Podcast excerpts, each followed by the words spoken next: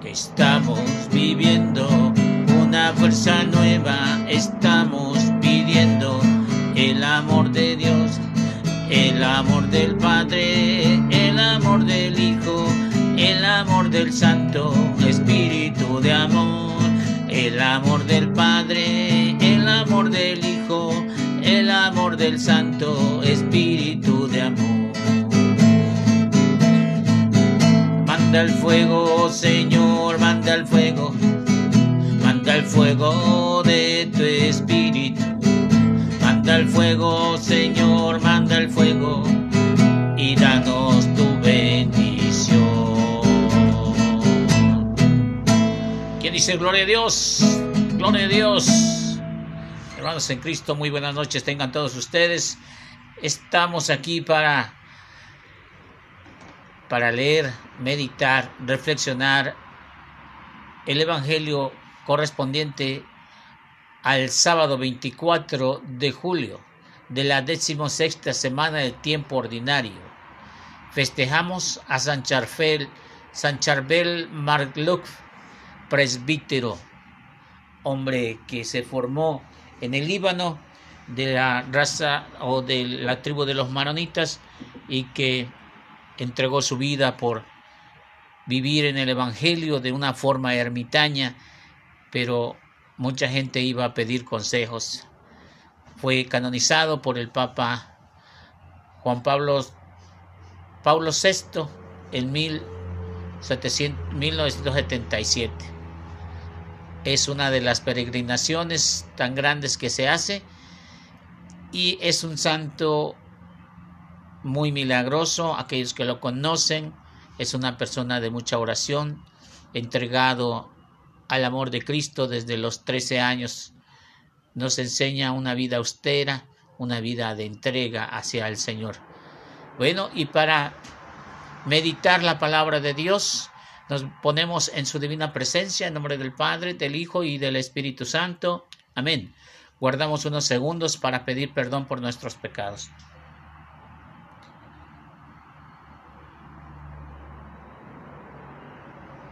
Confiados en la misericordia del Señor, decimos todos juntos, yo confieso ante Dios Padre Todopoderoso y ante ustedes hermanos que he pecado mucho de pensamiento, palabra, obra y omisión, por mi culpa, por mi culpa, por mi grande culpa.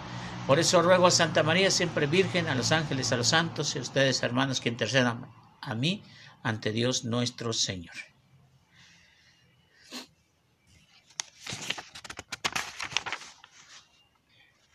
Te pedimos, Señor Dios Padre Todopoderoso, que nos asistas en la venerable intercesión de Santa María Siempre Virgen, que nos libre de todos peligros, que nos haga gozar de tu paz por nuestro Señor Jesucristo. Amén. Primera lectura. Del libro del Éxodo. En aquellos días Moisés bajó al monte del monte Sinaí y refirió al pueblo todo lo que el Señor le había dicho y los mandamientos que había dado. Y el pueblo contestó en una voz, haremos todo lo que dice el Señor. Moisés puso por escrito todas las palabras del Señor, se levantó temprano, construyó el altar al pie del monte y puso al lado del altar doce piedras conmemorativas correspondientes de las doce tribus de Israel. Después mandó a algunos jóvenes israelitas ofrecer holocaustos e novillos como sacrificio pacíficos en honor del Señor. Tomó la mitad de la sangre, la puso en vasijas y derramó sobre el altar la otra mitad. Entonces tomó el libro de la alianza y lo llevó al pueblo, y el pueblo respondió, Obedeceremos, haremos todo lo que manda el Señor. Luego Moisés roció al pueblo con la sangre, diciendo, Esta es la sangre de la alianza en la que el Señor ha hecho con ustedes conforme a las palabras que han oído. Palabra de Dios, te alabamos Señor. Del Salmo responsorial contestamos, ofrécele al Señor tu gratitud. Habla al Dios de los dioses, el Señor, y convoca a cuanto viven en la tierra, en Jerusalén, dechado de hermosura el Señor se ha manifestado. Decimos todos, ofrécele al Señor tu gratitud. Congreguen ante mí los que sellaron sobre el altar mi alianza. Es Dios quien va a juzgar el cielo y él mismo lo declara. Decimos todos juntos, ofrécele al Señor tu gratitud. Mejor ofrece a Dios tu gratitud, cumple tu promesa al Altísimo, pues yo liberaré cuando me invoques y te y tú me darás gloria agradecido. Decimos todos juntos, ofrécele al Señor tu gratitud. Aleluya, aleluya, aleluya. Aleluya, aleluya, aleluya. Del Santo Evangelio según San Mateo. Gloria a ti, Señor Jesús. En aquel tiempo Jesús propuso esta hora otra parábola a la muchedumbre. El reino de los cielos se parece a un hombre que sembró buena semilla en su campo. Pero mientras los trabajadores dormían, llegó un enemigo dueño de, del un, enemigo del dueño. Sembró cizaña en el trigo y se marchó. Cuando crecieron las plantas se empezaba a formar la espiga.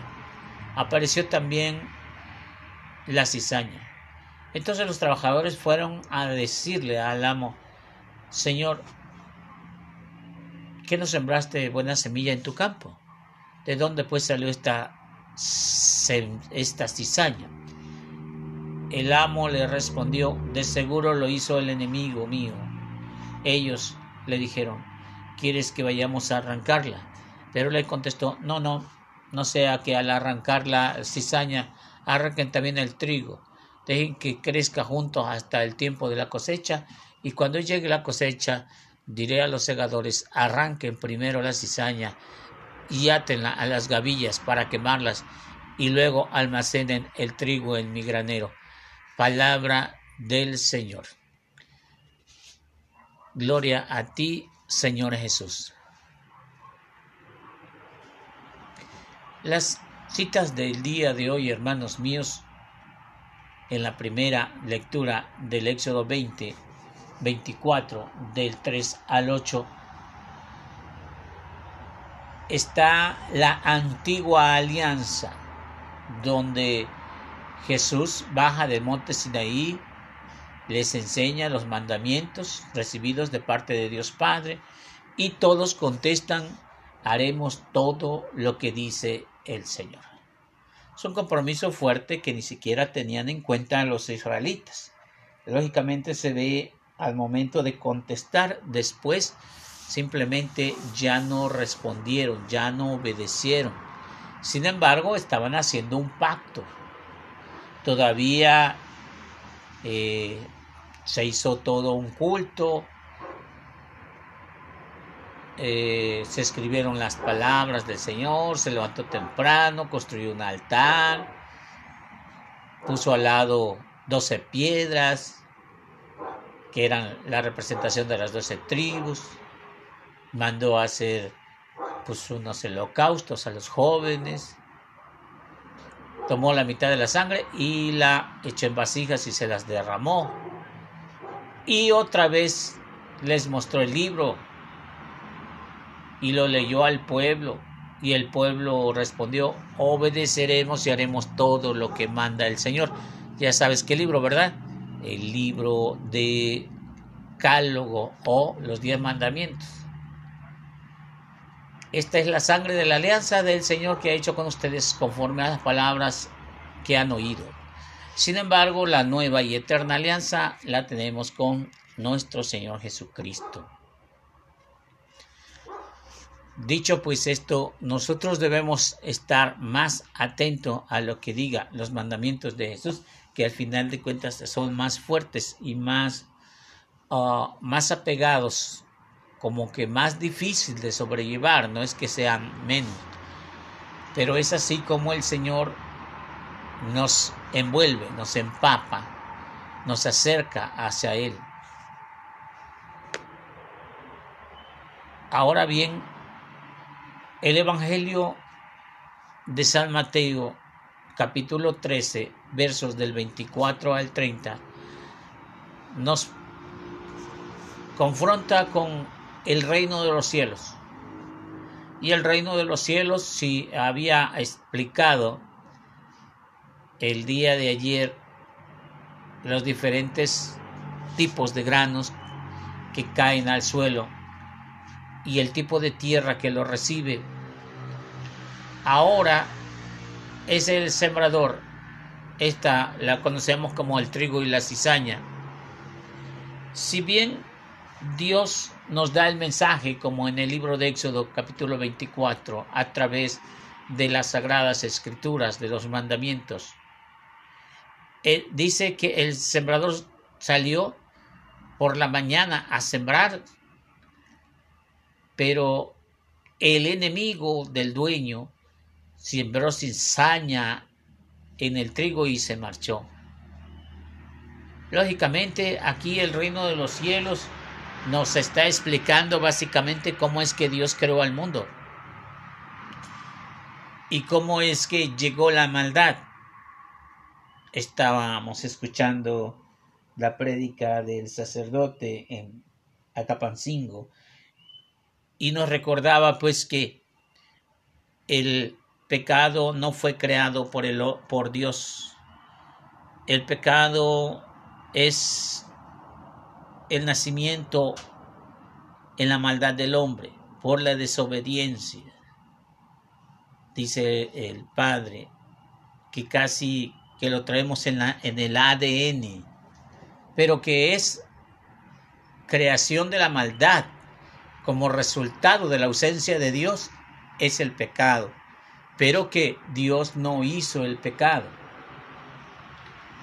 De esa forma, Jesús nos está diciendo con parábolas cómo es que sembró. El sembrador no sembró el mal. Inclusive alguien le pregunta, Señor, ¿qué no sembraste semilla buena en el campo? Se supone que es semilla seleccionada. Se supone que nosotros, después de que nosotros hemos recibido la palabra del Señor en nuestra vida, ya no tenemos que cometer pecado. ¿Qué nos fue buena semilla la que sembró? ¿De dónde salió la cizaña? ¿De dónde salió el pecado? Pero él le responde, de seguro lo hizo un enemigo mío. Ellos le dijeron, ¿quieres que vayamos a arrancarla? Él les contestó, no, no sea que al arrancarla, la cizaña arranque también el trigo. El reino de los cielos, pues, es esta vida donde hay buenos y malos. Si bien Dios no creó a la maldad y no creó a los malos, sino hizo gente buena, pero esta gente buena se, se malió, se convirtió, se transformó o decidió ser mala. No puede haber en ese trigo o la viña del Señor solamente personas buenas. El reino de los cielos es esta vida, una vida pegada a Cristo. Fíjense que estamos hablando del reino de los cielos. No estamos hablando del mundo en general. Ya sabemos que el mundo cada quien tiene sus propias ideas. Pero estamos hablando del reino de los cielos, donde Jesús es el rey del mundo cristiano, para que me entiendan, vaya, los que aceptan a Jesús como único rey, los que se dejan gobernar por Cristo. Es ahí donde hay grandes divisiones. Es ahí donde la cizaña se parece al trigo. Es ahí donde se requiere discernimiento. Y una pregunta lógica con autoridad de parte de Jesús hubiera dicho sí, arranquen. Así como sugieren, arranquen. Vayan y arranquen la cizaña.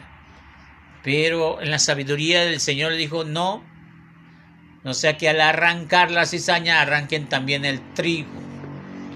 Esto nos da a entender una cosa, que estamos íntimamente ligados de este mundo al pecado pero que necesitamos de momento esa maldad para descubrir la benevolencia de nuestro Señor, de nuestro Creador. Es por eso que estamos en este mundo, no podemos arrancar. Ya habrá un momento y ahí viene esa época de la cosecha. Que sea arrancada la cizaña y se vaya a poner en gavillas. Ahora sí, sí, ahora sí se va a apartar, ahora sí se va a poner en gavillas, así se va a hacer una, un montoncito y se va a quemar. Así como se hace en un campo para prepararlo por primera vez, se junta todo lo que es cizaña y se va a quemar. Esa misma va a servir para el crecimiento de otros y luego va a pasar que a, almacenar el trigo en el se va a almacenar el trigo en el granero. En lo que es cizaña es al fuego y lo que es el trigo al granero. Está sencillo. Hay mucha gente que no le gusta platicar de esto pero aquí nos está hablando claro y es necesario. Muchos se alejan de la iglesia, se alejan de Cristo, porque dicen que Dios nada más tiene dos salidas, o estás con Él o estás contra Él. Dicen que la iglesia siempre está premio o castigo y que no se les parece justo. Y uno quisiera decirles, hermano, Dios no te va a castigar. Dios va a olvidar todos tus males. Uno quisiera decirle, hermanos, acércate a Cristo y todo va a estar bien. La verdad es que tenemos a un Dios justo. Él no lo puedes engañar. Él sabe muy bien lo que has hecho en tu vida y Él sabe en qué momento vas a pagar. Y dale gracias a Dios que lo pagues en esta vida y no en la otra, donde hay más mortificación y no puedes hacer nada. Aquí puedes arrepentirte y pedir perdón. Allá, aunque te arrepientas, no podrás pedir perdón. Por eso es necesario que en esta vida estemos en gracia y en paz con nuestro Señor. Dice, no arranquen, arranquen también el trigo, dice. Dice, no sea que al arrancar la cizaña también arranquen al trigo. Decíamos que hay dos, dos vértices, dos puntos. Uno que estemos dependiendo del pecado y otro también que debe de haber confusión en este mundo. Ya llegará el momento de que se aclaren las cosas. Quizá nosotros mismos estemos equivocados, pero si nosotros nos apegamos a la verdad, estaremos en lo correcto. El amar a nuestro prójimo, el seguir a Cristo, el mantenernos en gracia, será suficiente. Pero si alguno dice amar a Cristo y odia a su hermano, él es un mentiroso, dice la primera carta de San Juan. Por eso es necesario que nosotros nos, nos acerquemos al Señor con todo arrepentimiento, para que seamos de esas personas que se acerquen al granero. Y el granero, ya lo sabes cuál es, el granero es el reino de los cielos, el granero es la gloria de Dios, el granero es la, la nueva Jerusalén en la cual estamos llamados todos para estar ahí es cierto que nosotros tenemos que pasar ese granero, no seremos enviados directamente al granero, ni tampoco seremos enviados directamente al fuego, sino que va a pasar por un proceso de purificación para que sea de la mejor calidad que esté en el granero, porque ese granero es el discernimiento, no cualquier grano pachiche va a pasar, por eso es necesario que pase por una purificación. Eso nosotros le llamamos purgatorio. Y el fuego es el infierno. Y el granero es la presencia de Dios. Aquí hay unas preguntitas para ti. El Evangeligandium, Evangeligandium número 279 el gozo del Evangelio, te hace unas preguntas. ¿Cuál ha sido la dificultad más grande de tu vida? Te desalientas cuando los resultados no son los mejores de tus iniciativas. Reflexiona. Aprendamos a destacar de la ternura de los brazos del Padre en medio de la entrega creativa y generosa. Sigamos en adelante, démosle toda, démosle todo, pero dejémoslos que sea Él quien nos haga fecundos nuestros esfuerzos, que Él le parezca. Hermanos, pues aprendamos a vivir en la viña del Señor, aprendamos a estar con Cristo para que verdaderamente nosotros seamos trigo y no cizaña. Damos gracias a Dios.